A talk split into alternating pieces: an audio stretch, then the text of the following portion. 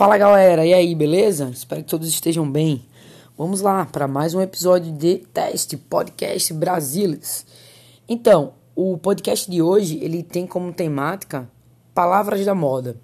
Essas palavras são palavras que eu vou trazer à tona aqui para vocês, que elas em algum momento da sua vida já se, em algum momento da sua vida você já se deparou, né?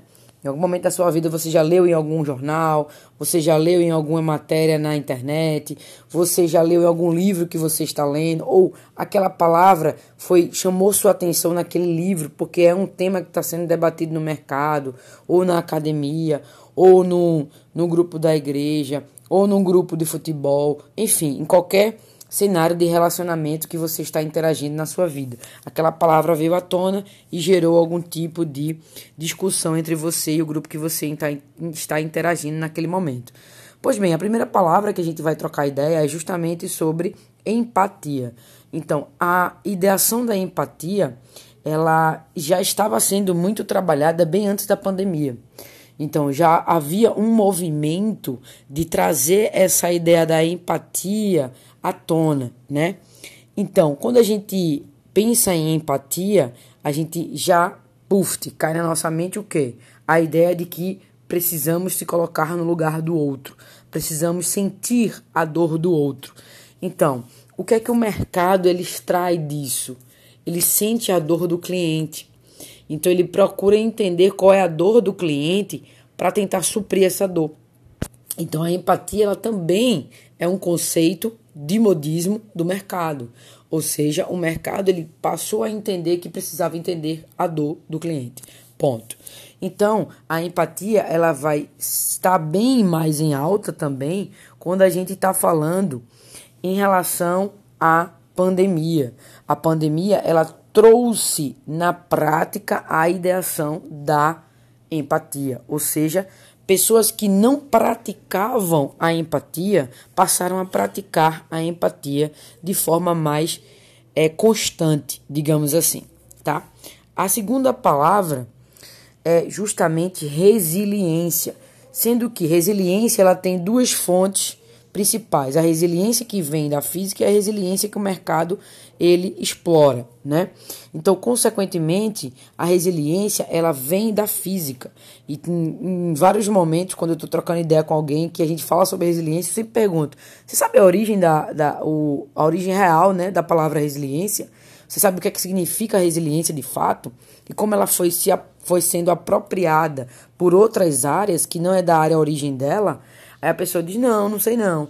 Pois é, a resiliência ela vem da física, né? Então, a, os físicos eles trouxeram à tona esse conceito de resiliência a partir do momento que eles começaram a estudar a propriedade física dos objetos, enfim, das coisas em si. Então, consequentemente, eles perceberam que a propriedade física do objeto ela não se perde por completo. Se você pegar um papel, amassar aquele papel e ele, você consegue fazer com que ele volte ao seu estado normal, ou seja, o estado físico dele não foi teoricamente afetado. Ele vai estar ali machucado, amassado, mas ele permanece sendo o que um papel. Não sei se me fiz entender, mas enfim. Então, pessoal, consequentemente, a ideia da resiliência é justamente isso. Então, a gente vê a questão da resiliência em várias músicas, né? Por exemplo, o Lenine, ele tem um trecho de uma determinada música dele que diz: Eu envergo, mas eu não quebro. Então ele já vem da percepção da questão da resiliência. A gente é igual um bambu, a gente enverga, mas a gente não quebra. Então, ou pelo menos a gente deveria ser igual, né? A gente não deveria, não deveria ser quebrantável. A gente tem que sempre ter a percepção de que, poxa, eu preciso olhar aquele problema, eu vou sofrer por um momento, mas eu vou ter que ser o quê? Resiliente, eu vou ter que saber superar aquele problema. Então, a palavra, inclusive, problema, para muitas pessoas, ela é de fato um problema, né? Mas assim, o mercado ele entende o problema como sendo algo bom. Se existe um problema, então eu preciso encontrar a solução para aquele problema que vai me trazer questões positivas ao meu negócio certo? Então, consequentemente, a resiliência passou a ser implementada dentro das empresas e as empresas passaram a utilizar ela tanto para o seu público externo quanto para o seu público interno. E principalmente no seu público interno, passou a colocar na mente dos seus funcionários de que vocês precisam ser resilientes. Não dá para você não atingir uma meta e ficar desanimado. Não, você tem que saber se superar. Então a questão da superação associada à resiliência, o tal do envergo, mas eu não quebro, tá? Eu sempre aprendo e viro a página e estou sempre avançando. Então esta palavra está no modismo justamente por causa disso, porque todo mundo aplica a palavra resiliência em vários outros contextos da vida, né? Afinal de contas, parte do pressuposto que o ser humano ele tem de ser por natureza resiliente, tá? Ele pelo menos deveria ser resiliente, né? Deveria, sendo que o que é que acontece? Aí a gente vem para a próxima palavra que também está associada. Acontece que para que as pessoas se tornassem resilientes, para que as empresas se tornassem resilientes, que é que vem associado à pandemia, né? Então, a pandemia ela trouxe a resiliência à tona. Empresas precisaram se reinventar, pessoas tiveram que se reinventar, ou seja, tiveram que botar em prática a resiliência, tá? Então, consequentemente, para poder botar em prática essa resiliência, tivemos que o quê? Aprender métodos. E aí vem a palavra método. A palavra método está escancarada no nosso dia a dia. A gente tem método para emagrecer, a gente tem método para poder ganhar um corpo que, na concepção de alguns, é um corpo perfeito. A gente tem um método para ter uma vida saudável. Então, a gente tem um método para poder vender a gente tem um método para evangelizar, a gente tem um método para beber água, a gente, enfim, a gente tem método para tudo. Se você der uma pesquisada na internet, vá lá dar uma, uma garimpada lá na internet, no grande buscador Google, se você der essa garimpada, você vai entender justamente que existe método para tudo. E essa palavra método, ela está literalmente mergulhada no mundo atual. A ideia de método antes ele vinha muito associado à questão de pessoas que, pesquisa, que pesquisavam algum tema dentro da academia. Então, qual é a tua metodologia? Isso só nos era cobrado dentro da academia, ou seja, dentro da escola, dentro das faculdades, dentro dos, das pós-graduações da vida, enfim em níveis de graduação, né? Desde os pequenininhos até os mais elevados. Então, pessoal, quando a gente pensa nessa palavra método, hoje a ideação do método, ela está aplicada para o mercado, ela está aplicada para a área pessoal das pessoas, ou seja, não só no, no, no, ambiente externo, mas também no ambiente interno, não só para as suas relações sociais, mas também para as suas relações internas de, com você mesmo, né? Você, você, você e Deus, enfim. Então, consequentemente, a gente para para pensar que o ser humano ele está literalmente seguindo métodos, né? Então ele está conseguindo sobreviver a partir dos métodos. Até porque a nossa sociedade ela se movimenta através de processos. Então nada mais, nada menos do que você Aplicar um método é um passo a passo para realizar algo. E quando você aplica esse passo a passo para realizar algo, você consegue atingir o objetivo do que você queria. E muitos grandes aí começam a falar da ideia do método como sendo algo literalmente disciplina, como sendo algo que é relacionado com disciplina. Então, quando a gente pensa em disciplina, a gente pensa em método hoje em dia. Por quê? Porque nos foi, nos foi colocado na mente por várias pessoas na internet, por vários estudiosos, que você aplicar um método, você precisa ter disciplina. Você não pode pular etapas naquele método, você tem que seguir uma coisa de cada vez. Pô, gente, se a gente fizer uma reflexão básica e prática, o que é que nos é dito dentro da ideação de que a gente não deve ser imediatista? Tudo no tempo de Deus. Tudo no tempo certo. A gente não pode colocar o carro na, na frente dos bois. Existem vários ditados populares que dizem e nos orientam a não ter pressa, a fazer uma etapa de cada vez. Então, a ideia do método foi literalmente baseada em quê? Em seguir um passo para se ter um, para se atingir um objetivo.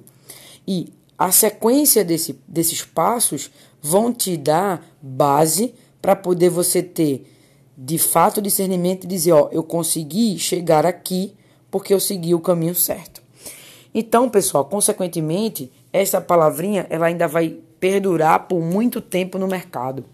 Então, se você ainda não encontrou o seu método para poder você chegar ao sucesso, você tem que buscá-lo. E essa palavra também está em moda no mundo, né? Então, a palavra sucesso, ela também está em moda no mundo. Então, só recapitulando rapidinho: empatia, resiliência, método e sucesso. Para para pensar que essas quatro palavrinhas até o momento estão totalmente interligadas. Se você já aplicou algum tipo de método para poder realizar algum objetivo na sua vida, você tenta fazer essa associação, pega essas quatro palavrinhas aí e faz essa associação que eu estou te pedindo para fazer. Então, consequentemente, vai ter um pouco de empatia, vai ter um pouco de resiliência, vai ter o um método de fato e você quer obter um sucesso em alguma área da sua vida. Ponto.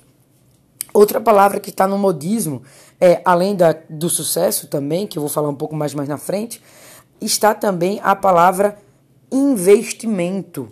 Então, principalmente aqui no Brasil, nos Estados Unidos isso já não tem mais graça, mas aqui no Brasil, o que tem de pessoas falando sobre investimento, pessoas entendendo e caindo agora à tona que, poxa, eu preciso não trabalhar por não trabalhar para o dinheiro e sim fazer o dinheiro trabalhar para mim, isso é algo que está muito em alta no mercado também, ou seja, a questão da liberdade financeira.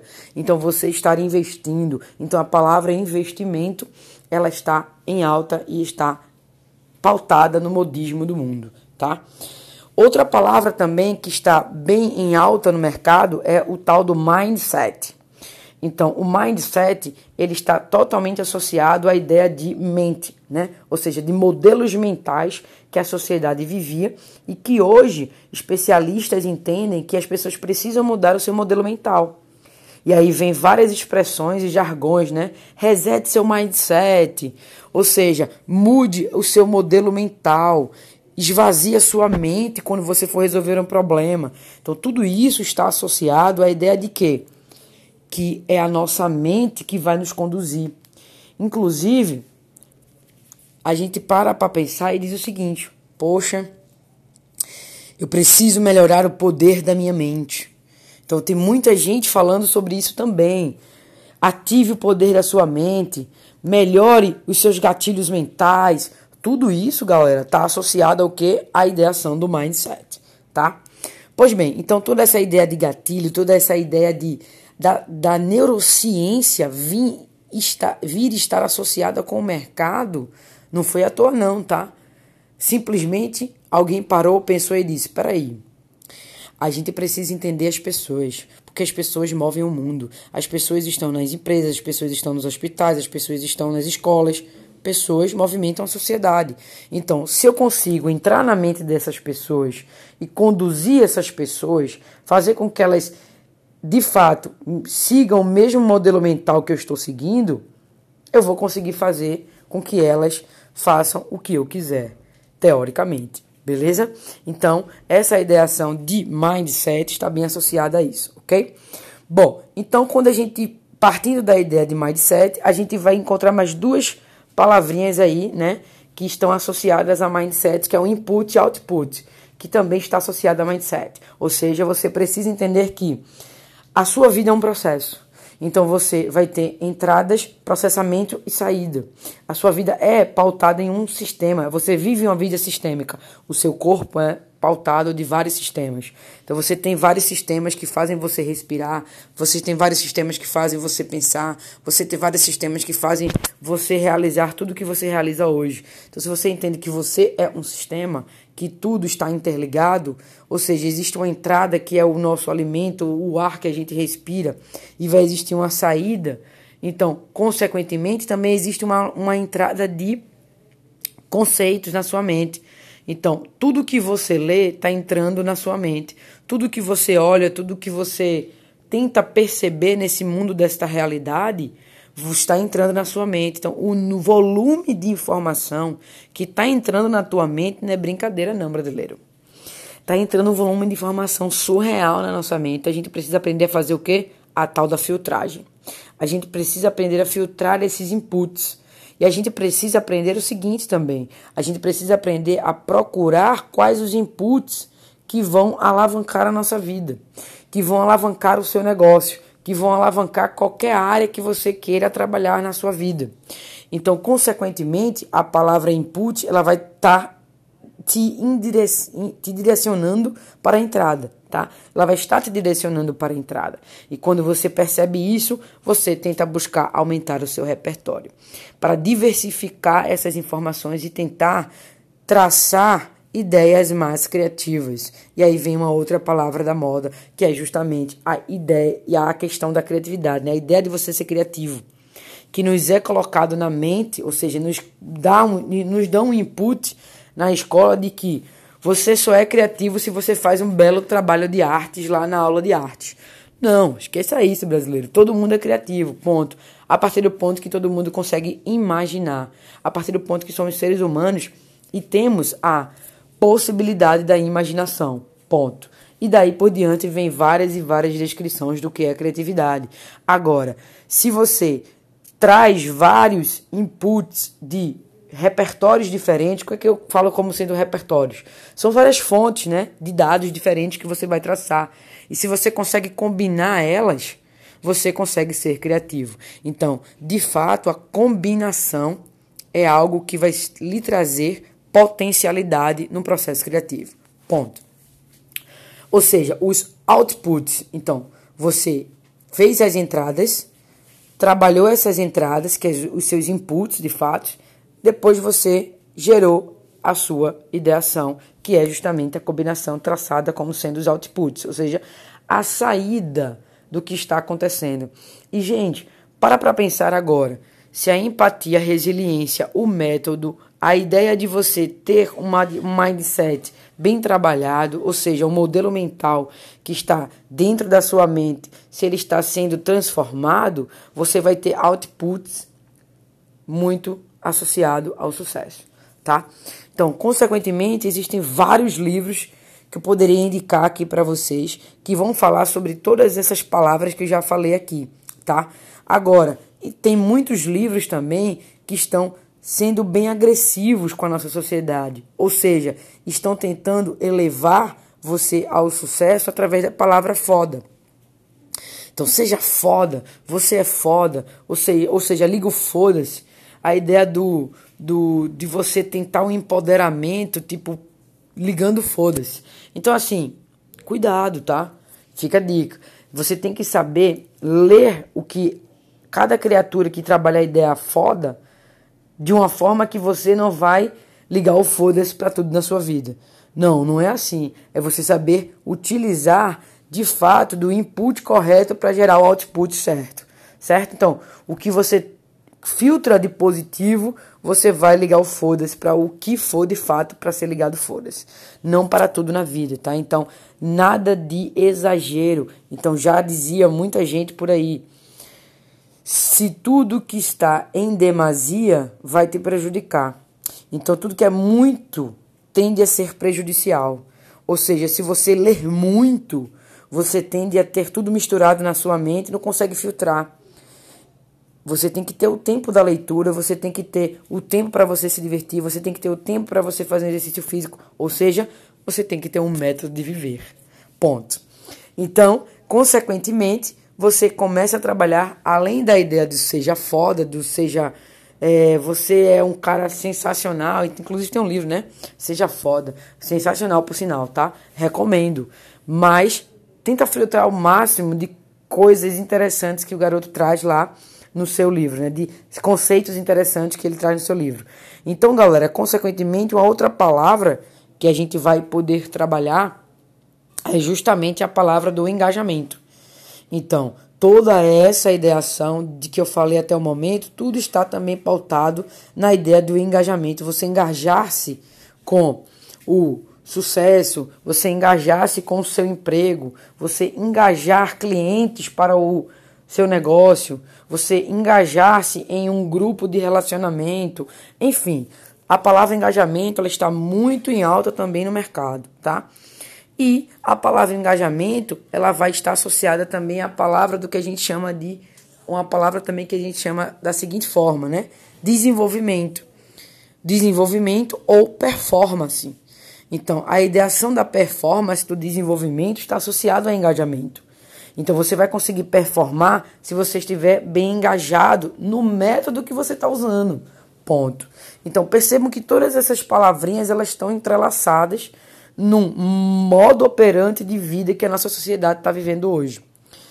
Ponto. Então, um outro elemento que é a busca de todas essas palavras é o sucesso. E aqui eu fecho a minha ideação, partindo da última palavra que tem que ser trabalhada como sendo uma palavra da moda, é a palavra sucesso. Todo mundo está buscando sucesso. Todo mundo está querendo chegar ao sucesso. E o Napoleon Hill, ele traz 17 princípios para que você consiga de fato chegar ao sucesso. Ou seja, é o método do Napoleon Hill. Ele traz esses princípios básicos aí. E o primeiro princípio básico dele é a atitude mental positiva. Ou seja, ele já começa apertando a sua mente ali. O segundo é o objetivo definido. Então você tem que ter uma atitude mental positiva para ter um objetivo definido. O terceiro é um esforço extra. Ou seja, você tem que aprender a dizer o que não e você tem que esticar um pouquinho a corda para poder você chegar ao sucesso ter um pensamento exato. Você não pode desvirtuar o seu pensamento, você tem que ter foco, tá? Ter autodisciplina. Então, ou seja, você ter uma disciplina é importantíssimo. E ter uma autodisciplina, ser autodisciplinado. Ter um mastermind, ou seja, você precisa desenvolver o seu mindset. Você tem que ter uma fera aplicada. Então, essa questão da fé aplicada é você acreditar em si mesmo, tá? E você acreditar que com a ideação da fé você vai conseguir atingir. Personalidade agradável, iniciativa pessoal, entusiasmo, atenção controlada, trabalho em equipe, aprender com a derrota. Perceba que aprender com a derrota está associado à resiliência, trabalho em equipe está associado à empatia, Atenção controlada está associada a método. Entusiasmo e iniciativa pessoal estão associados também ao mindset, a você mudar o seu modelo mental para questões positivas. Uma visão criativa está associada à criatividade. Orçamento do tempo e dinheiro está associado a investimento. Boa saúde física e mental está associada a exatamente tudo que eu já vinha falando: engajamento, método, mudança de modelo mental e força cósmica do hábito. Então você precisa acreditar que Deus vai lhe ajudar no processo. E você precisa acreditar também que existe uma força que vem de dentro para fora. E essa força ela vem de você. Ponto. Então, a ideia geral que você precisa traçar para atingir o sucesso está pautada para este autor em 17 princípios básicos que você precisa ter. Pois bem, existem N outros autores que vão trabalhar vários outros princípios básicos aí, ou seja, existem pessoas que estão traçando formas de você se guiar, ou seja, são guias. Os métodos são guias para que você consiga atingir o sucesso. Pois bem, galera, espero que vocês tenham gostado. O nosso assunto hoje foi justamente essas palavras do modismo e na próxima ideação a gente vai trocar mais ideias ainda em modo teste. Muito obrigado pela atenção, valeu, show de bola, bom final de semana para todos e fica com Deus. Tchau, tchau, se cuidem.